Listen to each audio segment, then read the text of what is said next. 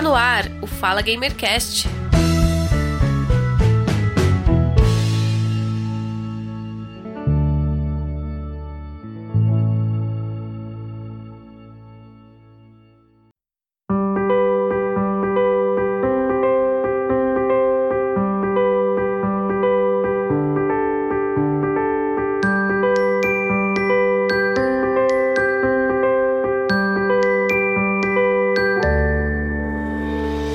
Olá, ouvinte. Eu sou o Giovanni Rezende e este é o Fala Gamercast 41. Hoje vamos conversar com a Márcia Effect sobre games, artes e produção de podcast. Márcia, seja bem-vinda ao Fala Gamercast. Olá, muito obrigada pelo convite. Eu, de fato, estou lisonjeada de estar aqui falando palavras fora do meu podcast. Nós é que agradecemos por você ter aceitado o nosso convite e eu quero começar perguntando para você por que Mars Effect? O Effect ele tem uma correlação com o jogo Mass Effect? Tem. Então, é a seguinte história. Eu tenho um amigo que ele é ilustrador e por um acaso é ele que desenhou meu avatar, que eu uso em todas as redes sociais. E ele tem uma mania de trocar o nome das coisas. Então, na época que saiu Mass Effect Andromeda, a gente tava muito no hype de jogar Mass Effect, e aí acho que era só a gente, mais ou menos, porque tava todo mundo sabendo que o jogo ia ser ruim. E a gente tava Mass Effect, Mass Effect, e aí ele falava, ao invés de chamar de Mass Effect, ele chamava de Mars Effect. E eu achava muito engraçado. Toda vez que ele me mandava e tava escrito Mars Effect, eu morria de rir. E era naquela época que o Twitter começou a permitir a gente mudar o nome, a gente mudava o nome todo dia era um nome diferente, e eu falei assim, por que não vou colocar meu nome de Mars Effect? Só que aí, tipo, ficou. E isso já deve ter, sei lá, uns mais de cinco anos que é Mars Effect. E as pessoas me chamam de Márcia e meu nome hoje em dia é Márcia. Então, esta é a, a bela história por trás do meu nome. É, combinou, né? Tanto o nome como o sobrenome. Excelente referência ao jogo Mass Effect. É um jogo excelente, Sim. muito bom eu amo. Os, os, o Andrômeda eu não terminei de jogar, eu tinha que terminar, mas os três primeiros eu fiquei fissurado, assim, eu comi esse jogo. É, a história por trás do jogo é muito rica. Sim, ele é extremamente detalhado e ai, uma construção de universo muito bem feita, ele é muito bom. E falando em games, falando em jogos, como foi o seu primeiro contato com o videogame? Quem te apresentou esse maravilhoso mundo do videogame? Hum, eu tenho para mim que talvez foi um primo meu, um primo mais velho. Eu não lembro a primeira vez que eu de fato joguei ou tive um videogame. Tipo assim, eu lembro meio misturado. Eu lembro que eu tinha, tenho esse meu primo, que ele é uns 10 anos mais velho que eu, e ele sempre ele tinha um Super Nintendo e eu lembro de assistir muito ele jogar, principalmente Super Mario e Mortal Kombat. E eu tive um Super Nintendo também, que eu também jogava muito Super Mario e Donkey Kong. Mas aí eu, não lembro se saiu do meu primo e aí eu quis um videogame, ou se tipo eu já ganhei um videogame antes do de ter o contato com meu primo. Acho que foi mais ou menos na mesma época. Eu acho que eu ganhei o videogame. Aí eu não sei se isso partiu de mim, eu pedi pros meus pais, ou se meu pai foi lá e comprou e me deu. Mas eu tinha um Super Nintendo, que eu jogava só o Super Mario, e eu tinha muito medo. Então minha mãe que passava para mim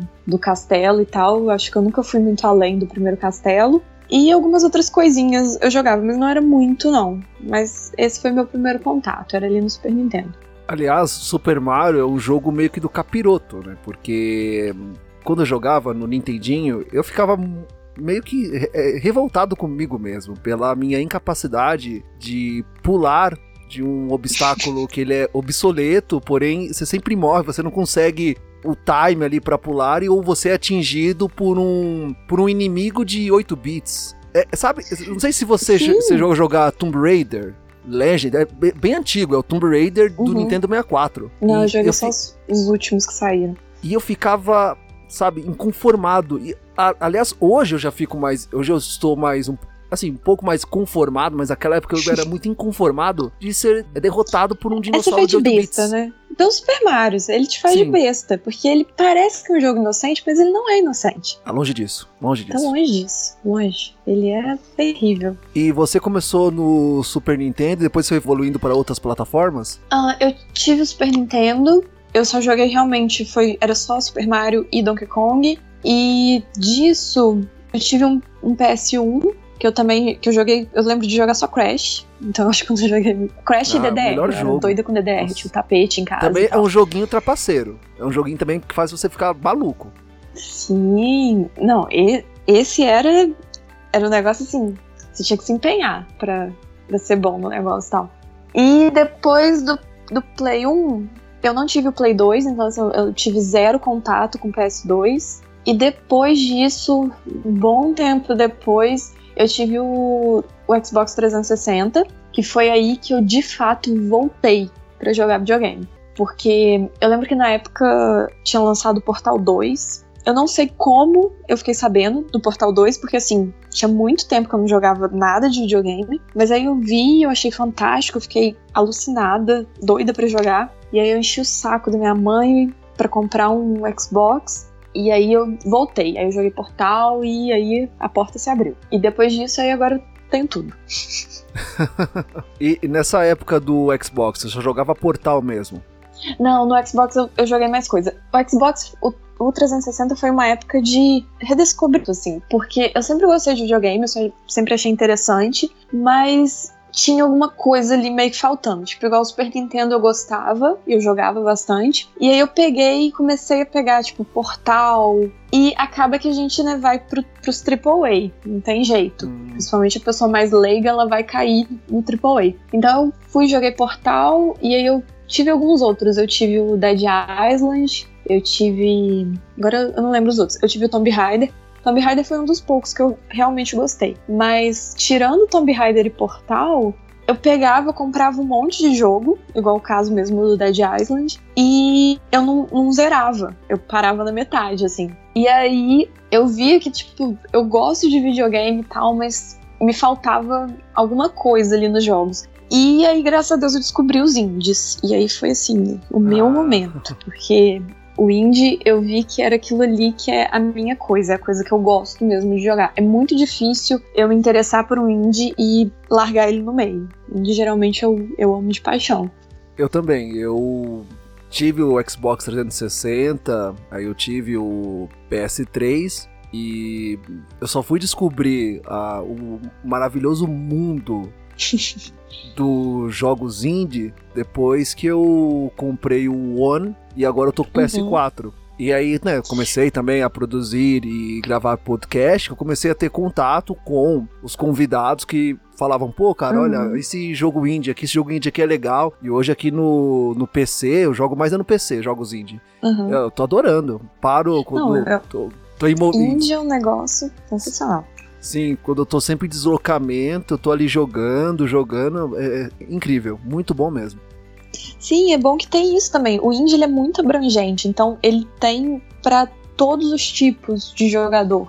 Então, assim, você tem jogo que dura horas, você tem jogo que dura 30 minutos. As opções são muito maiores e a criatividade deles é muito mais além. Eles te surpreendem muito mais. Assim, eu sou completamente apaixonada porque cada jogo indie novo que a gente pega, a gente não sabe o que esperar. Então, assim, você abre ali, tipo, com aquele brilho no olhar de o que, que vai acontecer aqui. Então, eu sou muito apaixonada nos indies. Coisa mais perfeita que tem.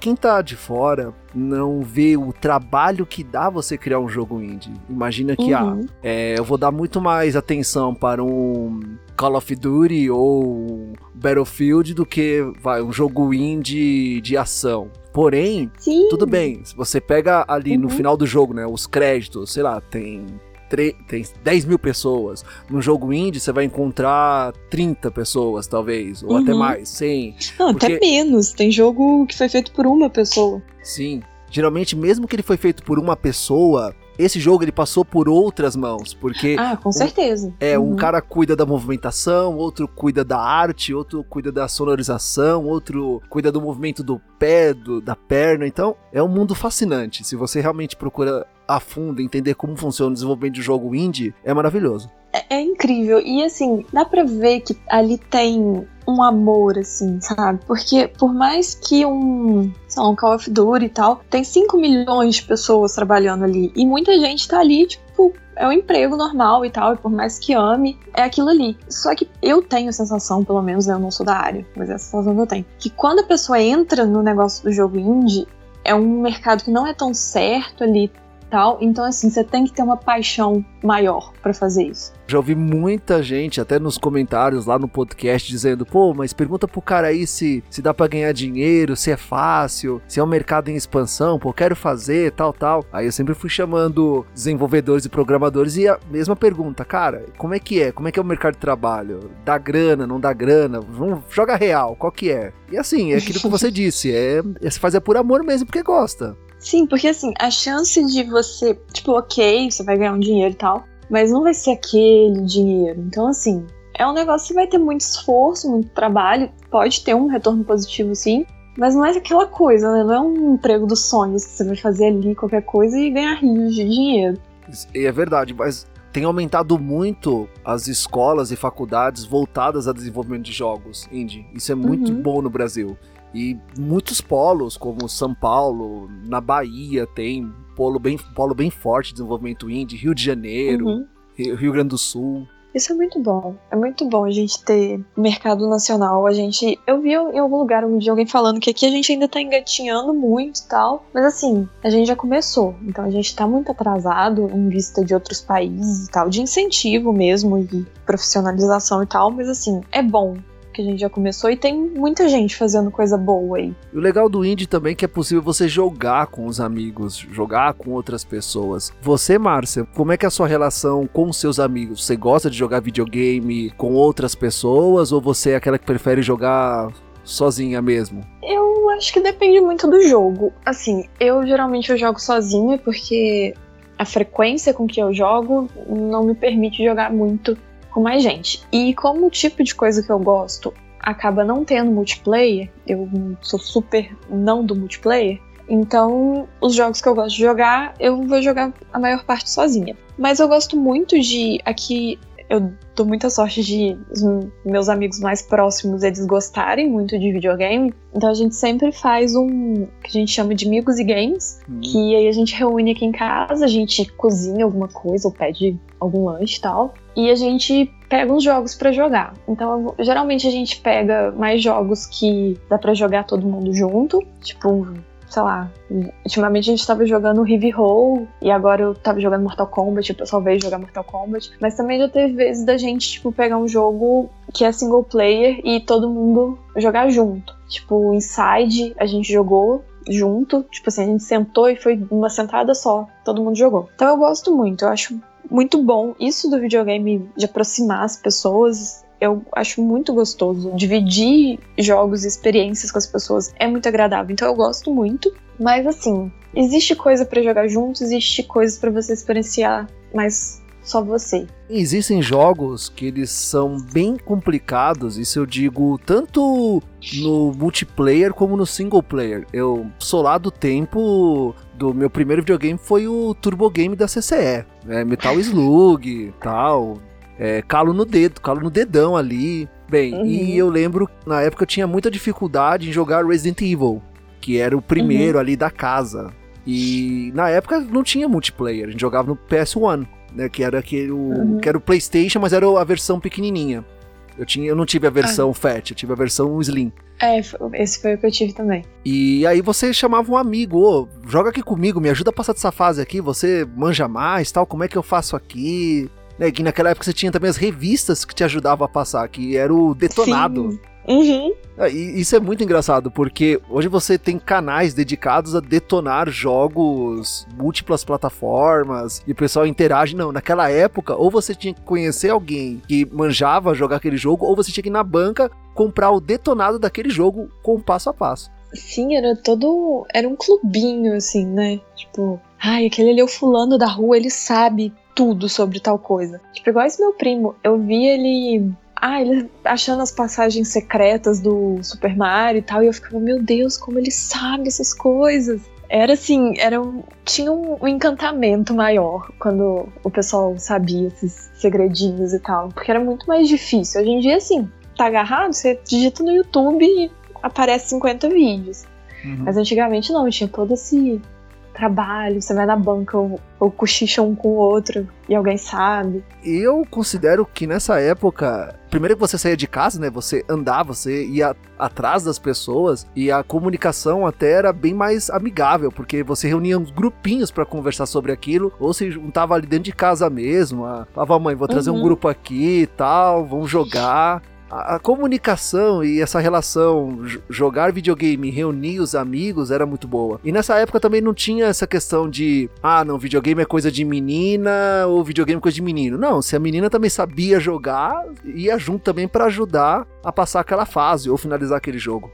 É, eu, eu não sei até que ponto isso da menina, porque, tipo assim, esses dias eu gravei um podcast falando mais ou menos disso, e aí eu tava relembrando um pouco a minha infância. Uhum. Porque eu sempre joguei videogame e eu sempre tive amigos meninos, mas, tipo, os meus amigos meninos nunca me levavam para as coisas de videogame. tipo assim, ninguém conversava disso comigo e tal. Aí eu não sei até hoje se é disso de ah, porque eu era menina ou se sei lá, só porque o assunto não chegava até mim. Mas não sei. Eu acho que tipo assim, mesmo a gente, né, eu acho que a gente tem essa coisa da sociedade de o que é de menina e de menina. Por mais que quando a gente é criança a gente faz meio que sem maldade, sem saber, só porque, né, meio que acontece assim. Mas eu acho que mesmo tendo isso do, ah, isso é mais de menino, não tinha essa. uma certa repulsa que a gente tem hoje, sabe? De quando vê que é mulher que tá jogando e tal. Uhum. Era um pouco mais. É, então, era mais tranquilo, sabe? Se a menina chegasse uhum. para jogar e ela realmente quisesse jogar e tal, eu acho que ela não seria atacada igual acontece hoje em dia em multiplayer, Sim. por exemplo. Sim, é, é nesse ponto que eu queria chegar. Hoje eu considero que ainda persiste um machismo, uma rede tóxica de jogadores que quando tem uma mulher jogando numa sala, num, uh, uhum. existe sim ah, sabe, é, o homem não sabe perder. Infelizmente, não sabe. E se é. tem uma mulher que é melhor do que ele, aí ele desce o nível. De uma forma bem grotesca. Que, às vezes não precisa nem perder direito, né? Tem gente que chega um nível pior ainda, que tipo assim, só de ver que a outra pessoa ali é mulher já, já começa a encher o saco. Então, é complicado. É, é como complicado. Se, é, é, como se mulher fosse raro. Não é algo raro, assim. É, tá ali. Muitas vezes elas têm até que trocar o nome do perfil ou a foto Sim. do perfil para poder jogar. Isso, eu acho isso um absurdo. Sim. Não, eu acho um absurdo. Esses dias que eu lancei um episódio falando do gamer, né? veio uma menina e ela, tipo, comentou falando que. Falando isso, que ela. Algum jogo que ela gosta de jogar e tal, ninguém respeita e tal, que ela tava pensando em mudar o nick dela pra ter paz jogando. Que ela só tinha paz quando ela ia jogar com. E o namorado dela tava na mesma. no mesmo grupo e tal. Que aí ele falava, tipo, ah, é minha namorada. Aí o pessoal respeitava. Mas quando era ela sozinha, ninguém respeitava. Então ela tava, tipo, pensando em mudar o nick para evitar esse tipo de coisa. E assim, é, é muito triste, porque você tem que abrir mão de quem você é, de certa forma, pra não ter gente falando coisa inconveniente com você e tirando a sua graça de fazer algo que você gosta. Você acha que, que tá ocupando um espaço ali que não é dela, cara? Tinha que estar tá fazendo uma outra coisa, que é, combina mais com o sexo dela, segundo uh, o machismo atual, ao invés de ficar jogando. E até Sim. sendo melhor do que você. Sim, você acha que a pessoa ali.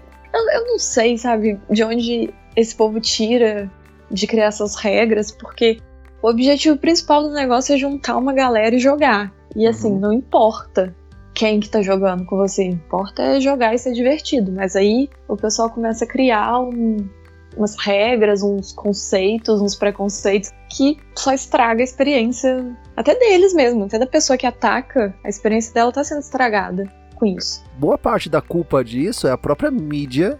Por exemplo, você assistiu aquele filme do Herbie, do Fusca, que foi acho que o último filme que foi lançado? Com a atriz que eu esqueci Ai, o nome dela. Com a Lindsay Lohan? Com a Lindsay Lohan, isso. Acho que eu, eu já vi, já vi assim. Que... Não lembro muito bem, mas eu já assisti. Que ela é o piloto misterioso. E aí, nossa, ganha todas as corridas. Nossa, esse cara é muito bom. Esse cara, esse cara. Quando ela tira o capacete, não, é uma mulher? Como assim? Não acredito.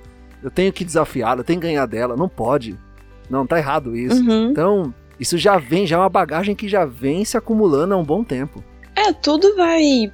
Assim, eu. A, a gente tem um costume de achar que o que cria essas situações, situações de preconceito, de intolerância, etc., são gestos grandiosos. E não são. O que causa essas coisas são as pequenas coisinhas. Então, tipo assim, isso de um filme mostrar a mulher sempre dessa forma, e aí mostrar, sei lá, numa música, numa novela, todos os produtos midiáticos que a gente consome fazem esse tratam dessa forma. Então assim, você cresce vendo esse tipo de coisa, é muito difícil você crescer com um pensamento diferente. E é muito difícil também quando você já chega numa idade mais adulta de reformular sua cabeça. É difícil também. Então, assim, em partes é culpa do indivíduo, em partes é culpa da sociedade. É de todos os lados vem essa culpa. E tem gente que não quer mudar. Então, aí fica mais difícil ainda.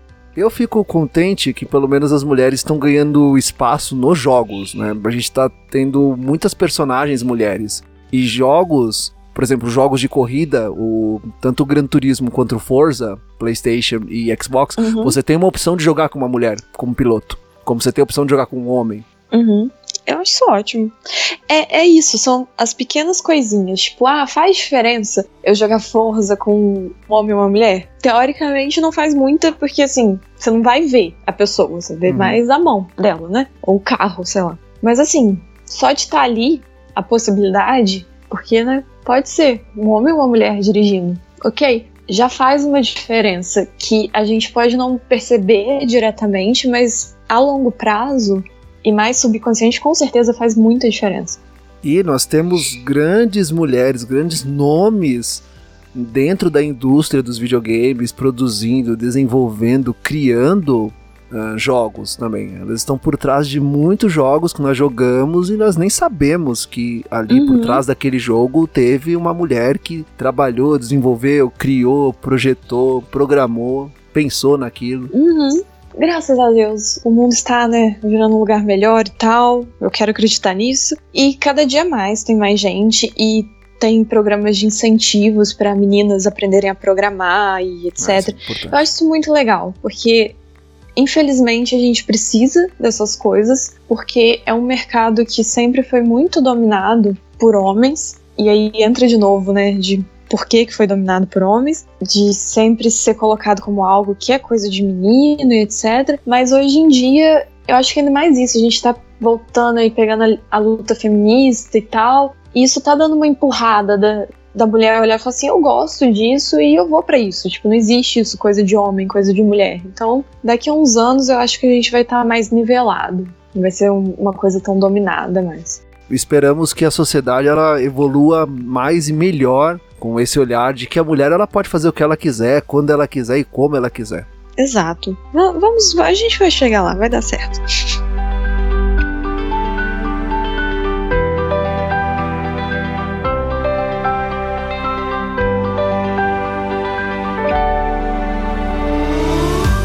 Falando em jogos, como é que você vê a evolução do consoles, dos jogos, mas em específico dos consoles? No começo, como eu citei, eu comecei lá no Turbo Game do CCE. Então ali, primeiro você tinha um cartucho e não era conexão HDMI ou conexão AV, era uma aqui em casa, bem, muito, há muito tempo atrás, nós tínhamos uma TV da marca Nacional. E essa TV, ela não tinha as conexões padrões como temos hoje. Ela era uma antena, aquela antenona que você colocava ali em cima da TV e ficava direcionando ela para frente e para trás, fazer a captura de sinal. A conexão atrás dela eram dois fiozinhos que você tinha que enroscar com um parafuso. Assim, é coisa bem uhum. antiga mesmo. E o meu videogame, o primeiro videogame, ele era assim, eu tinha que conectar esses dois fiozinhos. Aí eu lembro que meu pai foi no centro de São Paulo, comprou um adaptador que eu podia usar o conector do videogame mais a, a antena da TV antena. no mesmo plug. Uh, mudar para o, o, canal desejado. E para sincronizar, para ali eu conseguir a imagem do, do jogo rodando, eu tinha que virando uma chavinha ali até ele pegar a frequência certa para dar a imagem do jogo. Assim, era, era muito. Era uma gambiarra, era né? Era gambiarra, verdade. Era 100% isso. Além de soprar a fita, né? Quando ela não encaixava Nossa, ali direito. Tinha soprar a fita. Nossa, a gente esquece o que, que a gente já passou, né? Isso de soprar fita, aí o CD que arranhou. Porque eu tenho a sensação que o CD, sei lá, dava muito mais problema antigamente. Mas enfim, tinha um negócio da pirataria também, acho que era isso. Eu lembro. Tinha o negócio da pirataria. Eu lembro que nessa época, eh, depois que eu. Assim, eu, eu usei o Turbo Game até, foi Acho que foi até o limite dele. Hoje ele tá guardadinho aqui em casa. Ah, Aí eu comprei o Nintendinho. Eu descobri que tinha locadoras, né, lo- locadoras de vídeos VHS, que Uhum. você podia também alugar jogos de videogame. Sim, Ah, tinha. Então, nessa época, eu tinha uma, uma grande amizade, parceria com o dono da locadora. Na época, o telefone, telefone fixo, nessa época, isso, gente, olha, pra quem tá ouvindo, eu não tô falando de 1980. Tô falando assim, 1990, 95 pra 2000. Então, não eram todo, todas as pessoas que tinham telefone fixo em casa, não eram todas as pessoas que tinham internet em casa. E então a gente tinha que ir lá na, na locadora e perguntar, olha, qual vai ser o jogo que, vão, que vai chegar aí e tal. Então eles já faziam uma amizade com o dono da locadora, ele já te falava, "Ah, vai chegar esse jogo aqui, fica com esse, me passa esse. Além da comunicação dentro da escola, né? Que a gente também trocava fita com os colegas de sala. Eu, eu perdi um pouco isso. Eu não tive isso do trocar fita em locador e tal. Assim, eu- por mais que eu sabia que tinha e tal, eu não sei, eu nu- nunca me levaram pra isso. Tanto que eu acho que eu lembro, nunca me esqueço de um jogo do Vida de Inseto que eu comprei, porque eu achei a capa legal. E o jogo era o pior jogo que eu já joguei na minha vida. Eu acho que eu não passei da segunda fase dele, no Super Nintendo. Mas assim, era uma dificuldade, realmente. A gente, a gente esquece muito disso. Hoje, eu quero jogar um jogo e, tipo, o dia que ele sai, eu simplesmente ligo meu videogame e baixo. E ele tá ali, daqui a algumas horas. É tipo, a gente esquece muito fácil das coisas que eram, eram difíceis quando a gente tem o fácil. Nossa, eu, eu acho pra mim uma das coisas que mais me marcou, assim, de tecnologias de videogame durante o tempo foi o controle sem fio. Nossa, os Pra mim, fios. tipo, foi um mundo assim, Eu tive o mudou. Nintendo 64, que, tinha, que, que era possível encaixar quatro controles. Nossa, era. Nossa, imagina quatro. Aí ninguém podia passar, porque passava, Não. pisava no fio, tropeçava. Hoje em dia, assim, ainda mais aqui em casa, eu não sei o que que acontece, que a minha mãe, sempre quando eu jogo videogame de manhã, é, é a hora que minha mãe decide varrer a casa. E aí, quando eu tava jogando e tinha o controle de fio, era horrível, porque ela varrendo e o fio no meio da sala inteira. A primeira vez que eu peguei, acho que foi lá com o 360 que o controle era sem fio, nossa! Aí minha mãe passava assim na frente e ainda dava aquele medinho de ai meu Deus, o fio! Aí você lembra que não tem mais o fio. E pra mim esse foi um, um grande marco da indústria de videogame. O fio indo embora. É, mas uma pena que com a ausência do fio veio a bateria do controle que ela acabava ou ficava muito baixa no momento ali que você não podia trocar de pilha ou trocar a bateria do controle. Mas aí, aí o que, que você faz? Você pá, põe o fio ali de novo. É, eu quero ver você fazendo isso jogando Dark Souls. Ah, não, não joga, eu não mexo com essas coisas, não. Não, é- é- é teste de sanidade jogar Dark Souls. Nossa, não. Eu, eu tentei Bloodborne Nossa. e não deu. Eu falei, não. Não, eu não mereço passar por isso. E já me Eu falaram que. Bloodborne é muito mais difícil do que Dark Souls ainda. Então, assim, eu já não sei mais de nada. Então, eu já nem imagino mais nada. Ah, não, eu, eu um dia, quem sabe, que o pessoal é, é muito difícil. Existem coisas que você não pode falar que você não gosta. Dark Souls é uma delas, porque se você fala que você não gosta, vem assim 20 fãs de Dark Souls em cima de você pra te lecionar sobre o jogo, falar que você tem que gostar porque ele é incrível. E eu não tiro de jeito nenhum mérito de que Dark Souls seja incrível, mas assim, não é pra mim. Eu entrei naquele jogo, Dark Souls não, Bloodborne, mas é a mesma mecânica, né? Eu entrei em Bloodborne, eu andei, eu encontrei um bicho, o bicho me matou. E eu simplesmente não consegui passar desse ponto. E nem era um chefão. Era tipo um cara qualquer. que Você encontra diversas vezes. Eu falei, não, sem condições isso daí. Eu, eu tenho aqui em casa os três Dark Souls, a trilogia. E eu ainda tô jogando o primeiro. que eu não. Nossa. Na verdade, eu já salvei o, com cinco personagens diferentes. Agora eu tô correndo atrás das conquistas. E como eu Ah, comprei tá. a versão remasterizada, ela vem com a DLC. Então eu ainda tô tentando concluir a DLC, mas eu acho que vai levar um tempo ainda. Dá quantas horas de gameplay no Dark Souls? Olha, Mais ou menos. vai, se você se você jogar direto com, só passando pelos bosses principais até o boss final, se você pegar firme o jogo, você vai gastar aí mais ou menos umas. Olha, eu cheguei a gastar uh, 60 horas. Tá. Tá, tá ok. 60 okay. horas. Agora, nessa versão que eu tô jogando, eu já devo estar nas 380, 400 Nossa horas. senhora, nem existe isso de hora no mundo. É que eu comecei no Xbox 360. Aí eu continuei o mesmo jogo Nossa. no One. Gente. Então, assim. Eu nem comecei o 2 e o 3, nem comecei ainda. Tá lá lacrado, Gente. guardado. Não, guerreiro.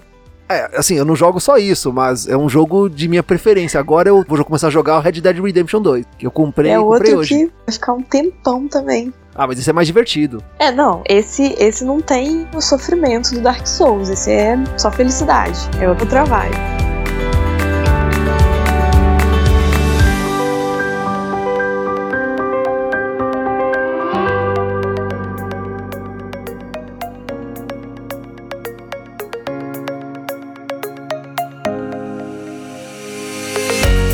A gente falou sobre a questão do CD, né? Que a evolução do cartucho, aí veio o CD-ROM, depois uhum. veio o DVD e aí o Blu-ray. E hoje a gente já tem consoles que não tem entrada para nenhum disco, é totalmente uhum. por streaming. Eu lembro que meu pai me ensinou uma lição muito boa com o videogame de honestidade. Uhum. Eu tive um Sega Saturn. É um, videogame muito legal, muito bom. Sonic ali fritando e Road Rash também. Aí ele teve que ir pra manutenção. Né? Não sei, deu algum problema no leitor lá. Como na época Tectoy era, era tudo importado, não era nada fabricado aqui no Brasil. Então levou numa ciência técnica autorizada lá no centro, aqui no centro de São Paulo. E quando ele voltou com o videogame, eu abri para jogar e de repente um CD lá, original do Sega Saturn, que era o Street Fighter.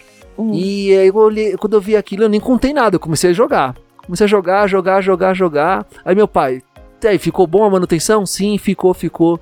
Aí, que jogo é esse que tá jogando aí? Que eu não lembro de ter comprado esse jogo pra você. Aí eu falei, ó, pai, ele veio aqui no videogame, mas deixa ele aqui, pai. Não, falei, não, não vai deixar não, você vai devolver. Você vai comigo devolver. Não, mas eles não vão dar falta. Não, eles vão dar falta sim. Eles usam isso aí para teste. Você, ó, você tem cinco dias para jogar. Depois a gente vai lá devolver. E quando a gente devolveu, o cara ficou tão feliz. Ah, tá vendo? A gente não pode. O que não é nosso, não é nosso. Exatamente isso. Nossa, mas realmente, tadinho do cara, imagina.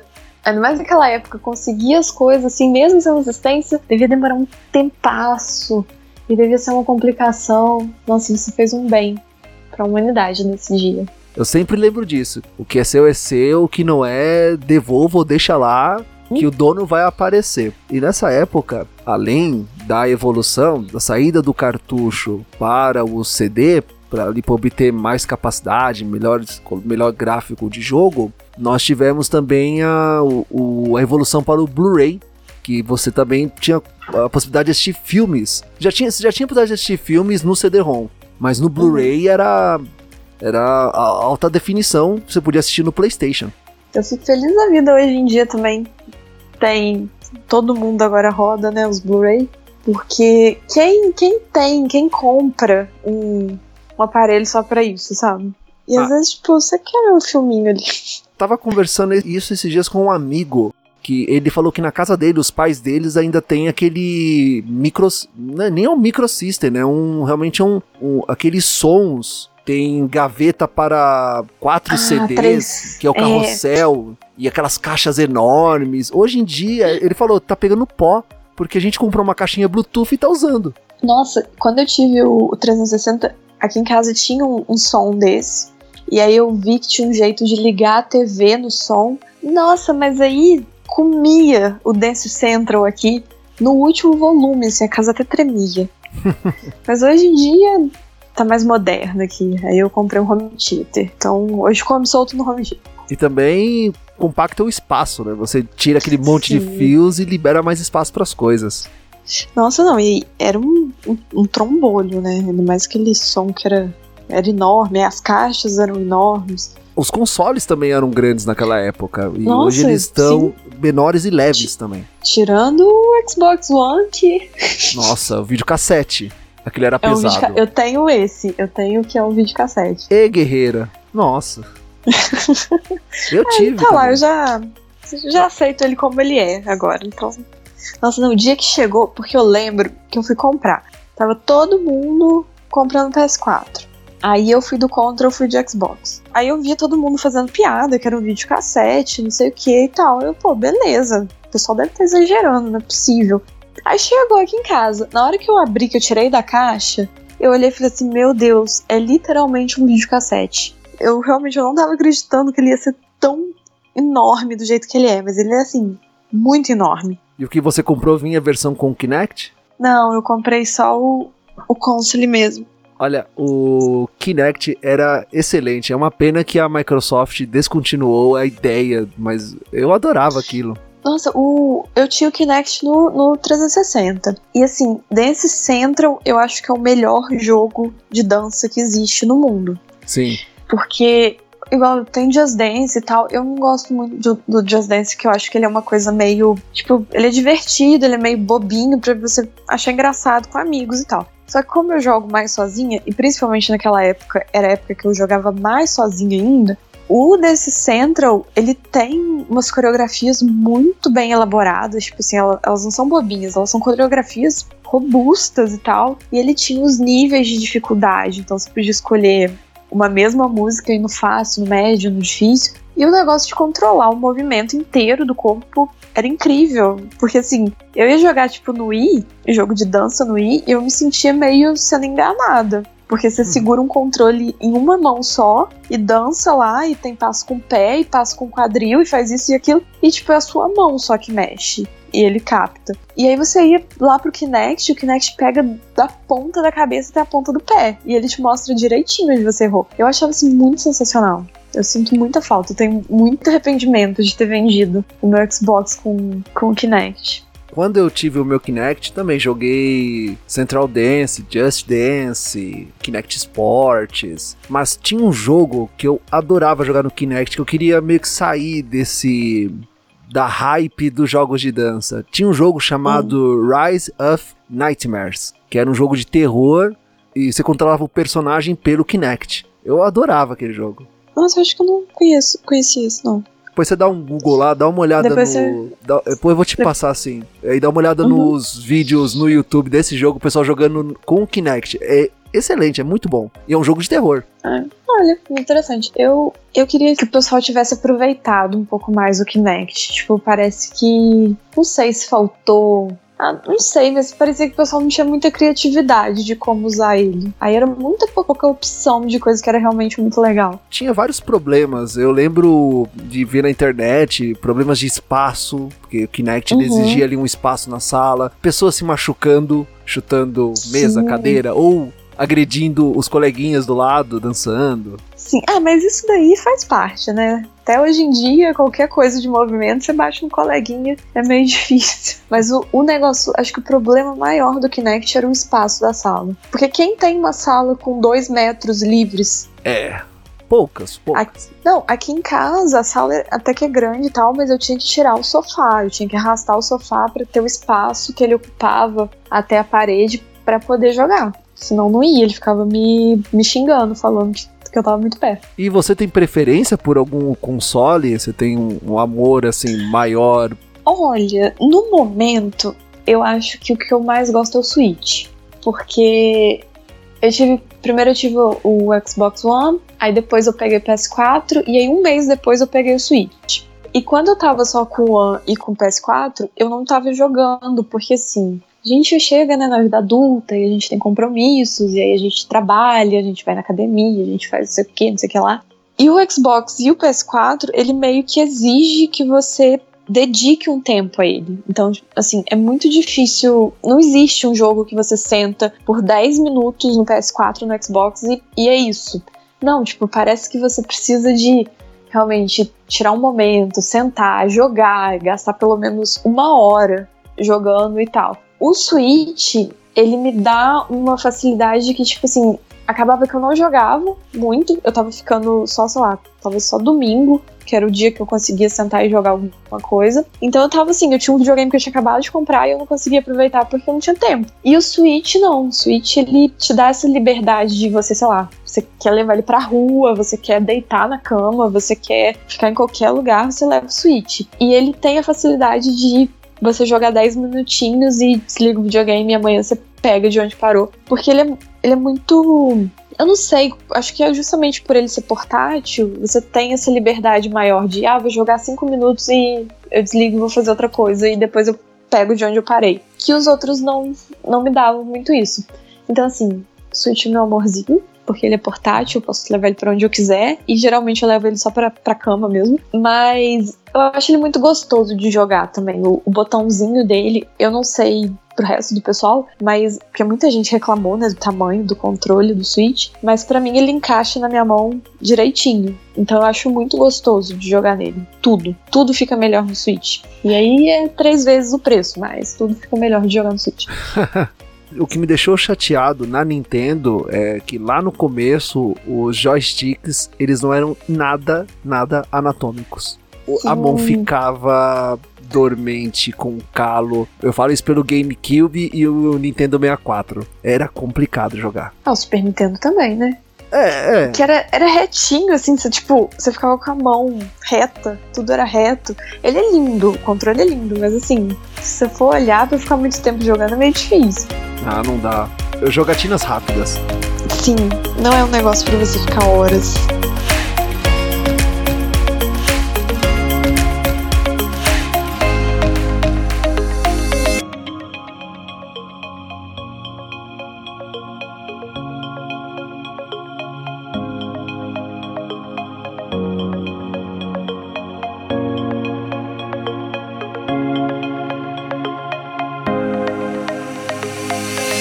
De gostar de jogar videogames, ser uma apreciadora de consoles e jogos, já ter uma boa vivência com os jogos da Nintendo, você tem outros hobbies, outros projetos?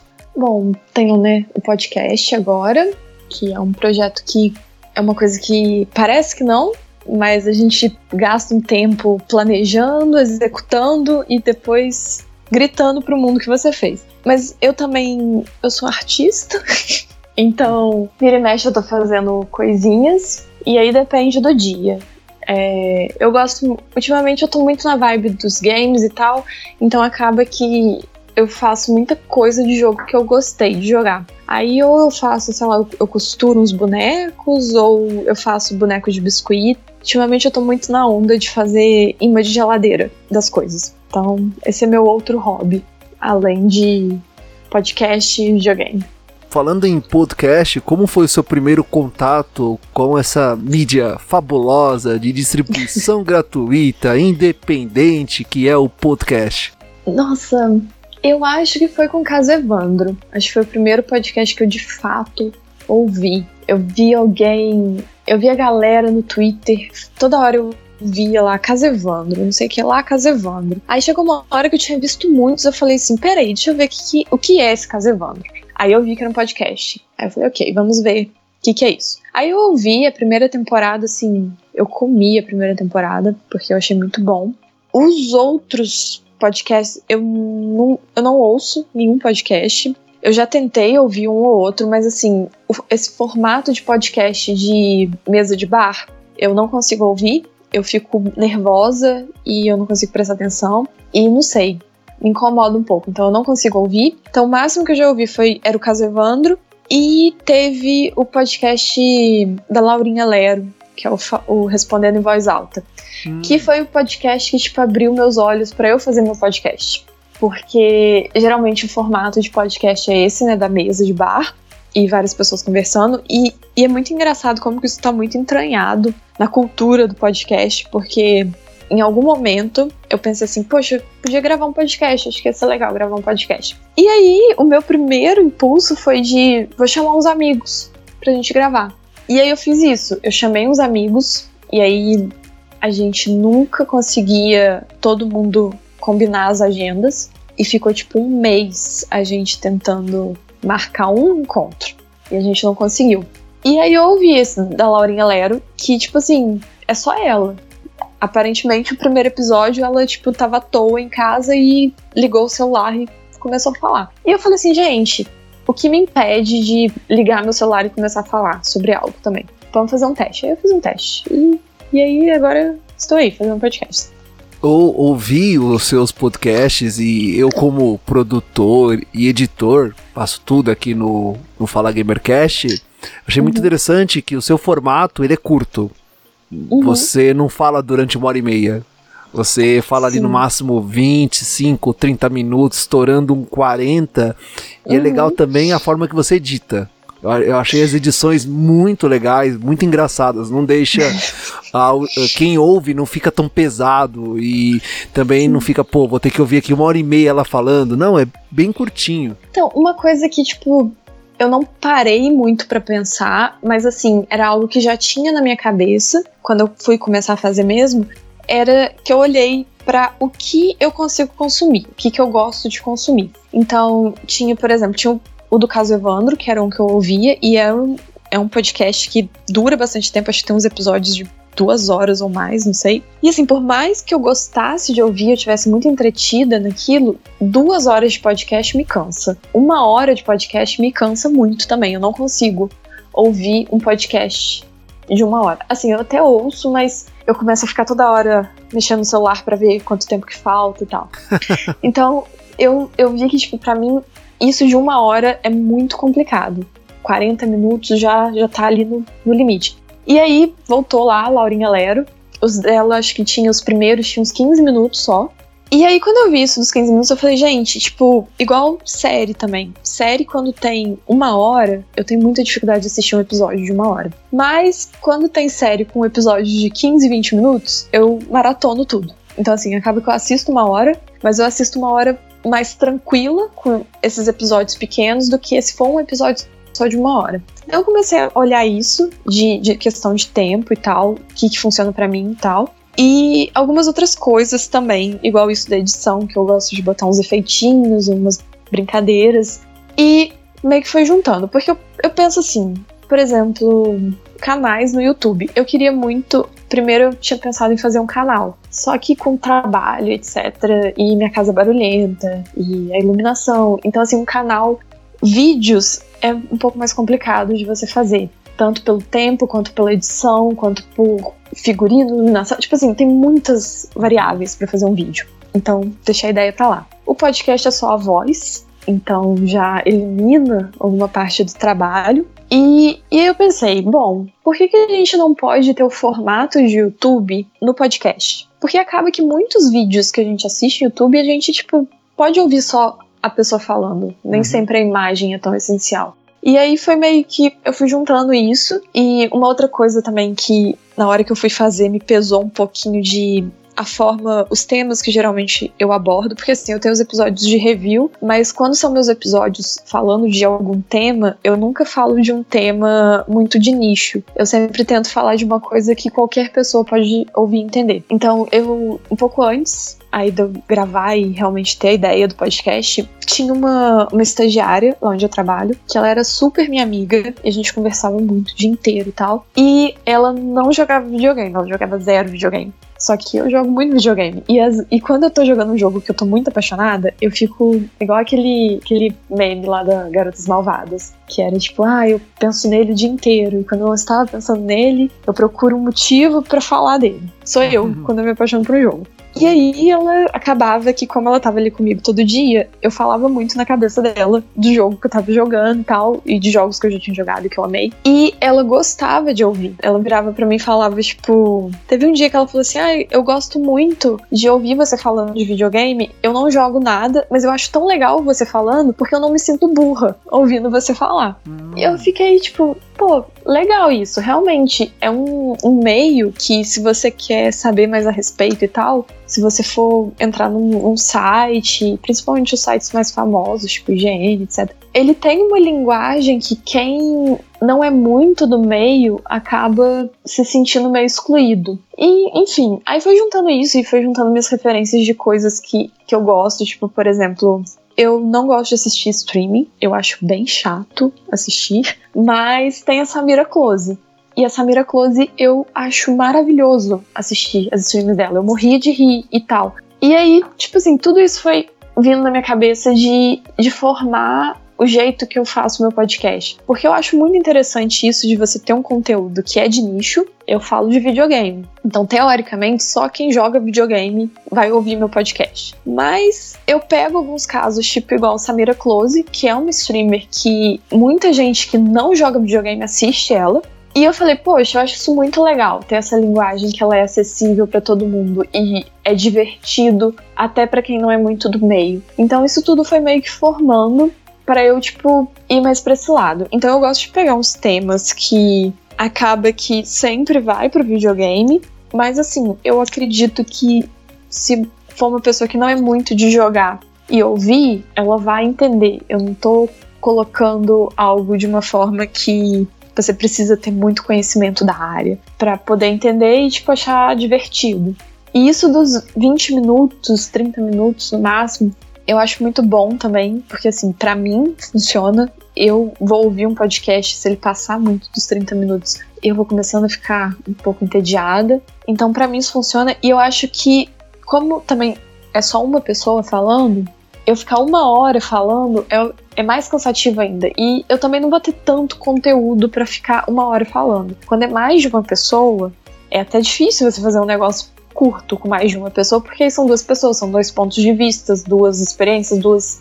É mais de uma pessoa falando coisas e dando opinião. Então, junta isso de ser só eu, então já é um conteúdo mais enxuto, porque é uma pessoa só falando, então eu não vou fugir muito do assunto, a conversa não vai abrir muito. E junta isso também de eu não tenho muita paciência com um negócio muito complicado. E depois que eu gravei, que eu comecei a editar, aí eu achei melhor ainda ser curto, porque editar gasta muito tempo.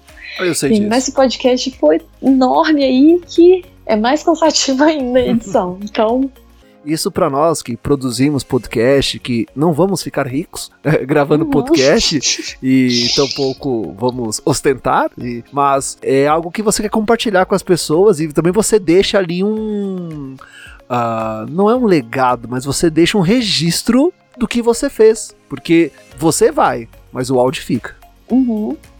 Eu, eu gosto, eu acho isso muito legal. Tipo, eu acho que uma, uma das motivações também para começar a gravar foi que eu, eu sinceramente não sei como aconteceu, mas tipo, eu, eu uso muito Twitter, eu tô o dia inteiro no Twitter. Isso desde 2007, que eu uso muito o dia inteiro, todo dia. E em algum momento de, sei lá, 2012 para cá, em algum momento disso, as pessoas começaram a me, me identificar como a pessoa que joga videogame. E aí isso foi aumentando, aumentando. Tanto que, igual quando tem aqueles negócios de tipo assim, ah, me indicam umas arrobas aí pra eu seguir. Eu sempre era indicada como games. E eu ficava assim, gente, mas tipo, eu nem faço nada, eu só tipo jogo meus jogos e comento, às vezes nada demais. E isso foi acontecendo e tal, e aí chegou num ponto que tinha, assim, muita gente me seguindo. E eu fiquei, gente, o que, vocês estão fazendo aqui? e, e era uma coisa meio, tipo, as pessoas me tratando como uma referência em jogos, tipo, a, a sua opinião importa. Eu só joguei esse jogo porque você falou.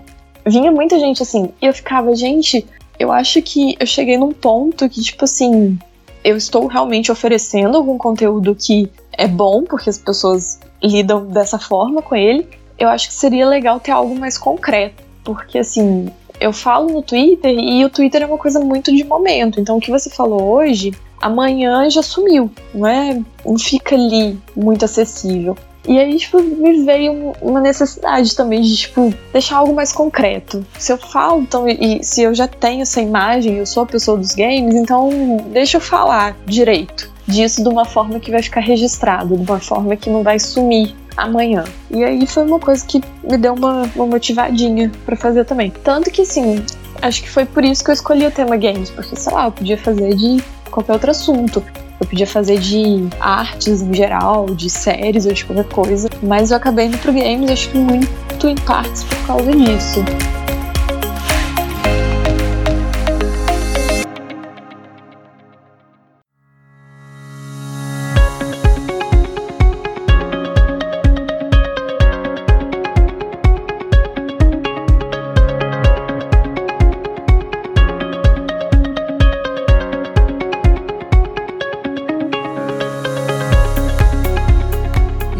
Nós estamos finalizando mais um Fala Gamercast. Adorei conversar, conhecer a Marcia Effect, saber quem ela é, a Márcia dos games, produtora de podcast, artista. Olha, muito obrigado por ter aceitado o nosso convite, conversar conosco sobre sua vida, você, seu amor pelos jogos, games, Twitter e a arte. Muito obrigado. eu, ah, eu que agradeço. Eu, eu realmente eu fico muito honrada quando me chamam para participar de podcasts alheios, porque assim, eu fico eu no meu cantinho sozinha falando, mas aí tipo, vem outras pessoas e me chamam para conversar e tal. Eu acho isso muito legal. É, para mim é tipo uma forma de reconhecimento também. Eu fico muito satisfeita, eu agradeço demais. E eu acho super legal essa interação com outros podcasters. Isso me deixa muito feliz porque isso dá margem para convidá-la para participar de outras pautas, uh, de outros temas aqui abordados pelo podcast. Pode ficar à vontade. Ih, falou, sei lá, de Death Strand, é, indie games, e pode, pode me chamar aí, eu tô falando, Star Wars tô, tô falando. Beleza. E como os ouvintes do Fala Gamercast e também os seus ouvintes, como é que eles conseguem saber mais sobre você, suas redes sociais, quando você posta novos episódios no seu podcast? Bom, eu estou o tempo todo no Twitter, então lá é minha casa. É, lá é Mars Effect, assim, na verdade, a arroba é Trostes. Mas eu acho que se jogar na busca Mass Effect, aparece lá com um desenho lindo de jaquetinha vermelha. Essa sou eu. É, tirando isso, o... eu só fico mais lá. Instagram, essas coisas eu praticamente não uso. Eu tenho Instagram de artes, se alguém quiser olhar. Os links estão todos na bio do Twitter. É, o podcast, eu tento fazer um episódio a cada duas semanas, porém eu falho lindamente, mas o episódio sai quando eu tenho tempo de fazer e eu faço. Mas geral, ultimamente tem saído muitos de, de jogos que eu terminei de jogar. Então essa semana saiu do Mortal Kombat. E vai sair daqui a alguns dias de um outro jogo que eu terminei também. Então, assim, acaba que eu acho que não fica muito mais de duas semanas sem ter episódio nenhum. E acho que é, é mais isso. O Twitter é o, o lugar onde tudo acontece. Novamente, agradeço por você ter aceitado nosso convite, por ter vindo gravar aqui conosco. Foi muito bom e espero revê-la novamente. Foi ótimo. De novo, devolvo o agradecimento e quando quiser pode chamar, a gente fala palavras cada um. E o Fala Gamercast, você pode nos seguir e assinar gratuitamente. Estamos aí presentes em múltiplas plataformas, inclusive no seu agregador de podcast preferido. Estamos nas redes sociais, Facebook, Twitter e Instagram, também no YouTube. Caro ouvinte, nós temos um encontro marcado no próximo episódio. Tchau! Tchau, tchau, gente. tchau, prazer aqui, ó, todo mundo. Até mais.